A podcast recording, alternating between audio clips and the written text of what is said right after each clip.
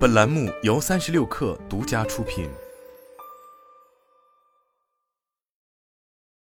本文来自猎聘，一个让打工人破防的新型形容词最近火了起来。班味用于形容上班人身上特有的疲惫气质。不管你多开朗阳光，一旦开始上班，身上的气质就改变了。有位网友说自己才实习五个月，入职第一天的时候还是精致的妆容和同事自我介绍。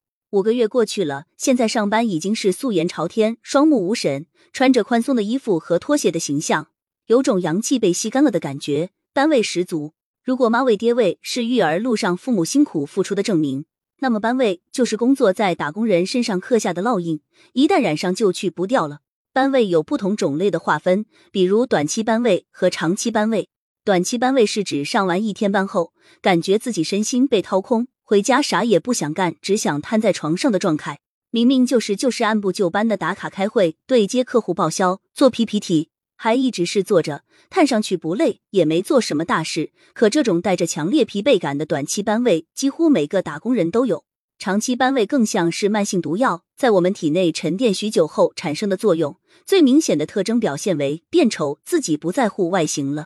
打工人工作强度太大，过度劳累，造成长年累月精神压力大，休息不足，从而在精神面貌产生了一些消极的变化，主要体现在变胖、变吐、体态变差、神态萎靡、面色难看等方面。总体而言，就是让打工人颜值拉低，呈现出一种憔悴的丑感。有位网友晒出了自己入职上班前和上班后照片对比，在银行上了三年班，照片状态肉眼可见变得憔悴。网友称，离职后发朋友圈，大家都说心情看起来好多了。这种对比引起了社畜们的共鸣，大家纷纷晒出自己上班前后累丑的对比照。银行人、老师、医生、会计、销售高居榜单前排。恶性循环的是，被累丑的我们，因为上班疲惫，更无暇顾及自己的外形。过去还捯饬一下自己，一段时间后，除非公司有着装要求，否则上单完全不在乎自己的形象。单位浓厚，无论是短期班位的疲惫掏空，还是长期班位的变丑不在乎外形，都不仅仅是我们每天上班从事的体力劳动和脑力劳动共同作用下的结果，还有第三股力量在榨干我们。在刚刚结束的热播剧《装腔启示录》里。小律师唐颖每天开会、拟定合约、审合同，熬夜加班、出差见客户，体力和脑力劳动都开了全挂。但他在工作中还付出了第三种劳动——情绪劳动。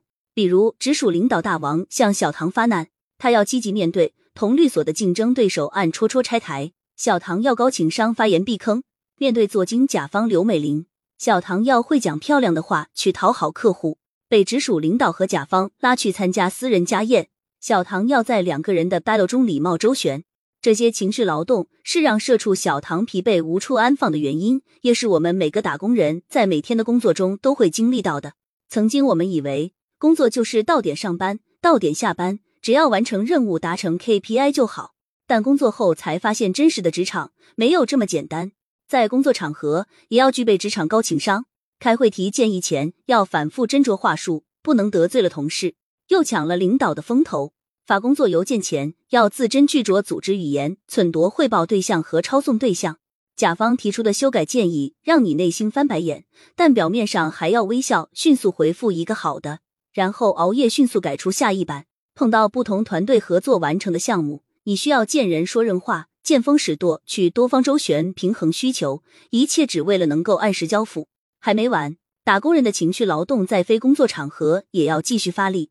比如和领导吃饭，你要会倾听；和客户应酬，你要有眼色；参加一场团建活动，也要积极，要合群。领导上班时说的一句话，可能让下班后的你一夜不能寐。和同事在工作中的争执，会让你在下班后依然难以去除郁闷的情绪。有网友精辟总结到：我们日常工作中，大概只有百分之三十的工资来自于实际的劳动。还有百分之三十是情绪劳动补偿，另外百分之四十都是来自于以温柔友好的语气说难听的话。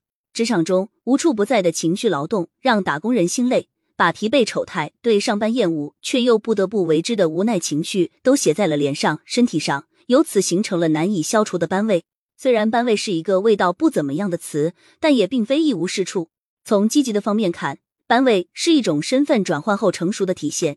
从学生的稚嫩和被动，变成老练世故、积极主动、懂得请示汇报、沟通协调。说白了，就是要有足够的职场经历和技能，才能修炼成班位十足的人。他是职场人该有的样子。另外，一些人的班位还体现在在下班后不自觉的会把一些好的工作习惯带到生活中，为自己的生活产生注意。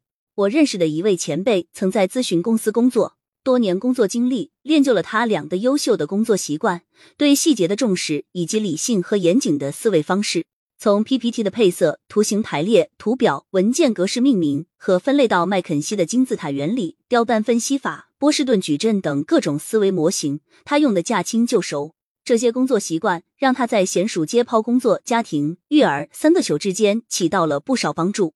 比如，如何教孩子高效整理他们的物品，在和老师打交道时。如何清楚有效的沟通孩子的问题等方面，都有他曾经多年工作后沉淀下来的影子。对于这些积极的班位，我们要保留使用；对于那些不好的班位，我们该如何减缓甚至摒弃呢？那些因为体力和脑力上的疲惫而产生的班位，我们都知道可以通过规律的作息、有营养的饮食、适当的运动、调整工作方式等来解决。那些因为情绪劳动而产生的班位。要消除或者减缓他们，最好的用办法就是训练自己学会精神离职。精神离职这个词条在几个月前冲上热搜，深得打工人喜爱。具体来说，就是打工人虽不辞职，但却只是在最低的限度之内完成自己分内的职责，严格划清工作和生活之间的界限。一到下班时间就离线关机走人，放弃在工作中出类拔萃、超越他人以及无限自我超越的想法，一言以蔽之，按照最低要求去工作。不投入超过绝对必要的时间、精力或热情。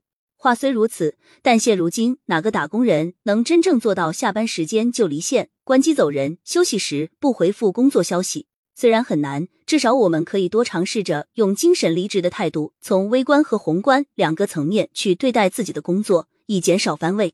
从微观方面来说，就是以最小限度的自我消耗完成工作，比如和自己无关的事。不多嘴，不关注，不要反复纠结工作上的问题错误。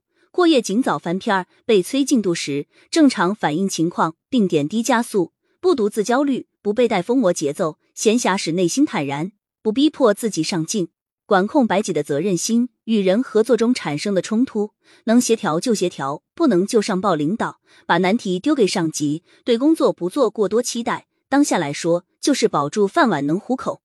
从宏观方面来说，就要让自己有理清思绪、审视自己、重新做出职业规划的时间和思考力，而不是一味埋首在眼前的蝇营狗苟中去得过且过。如此，我们才能适度缓解班位，恢复元气，以持久的良性心态去面对上班这件事。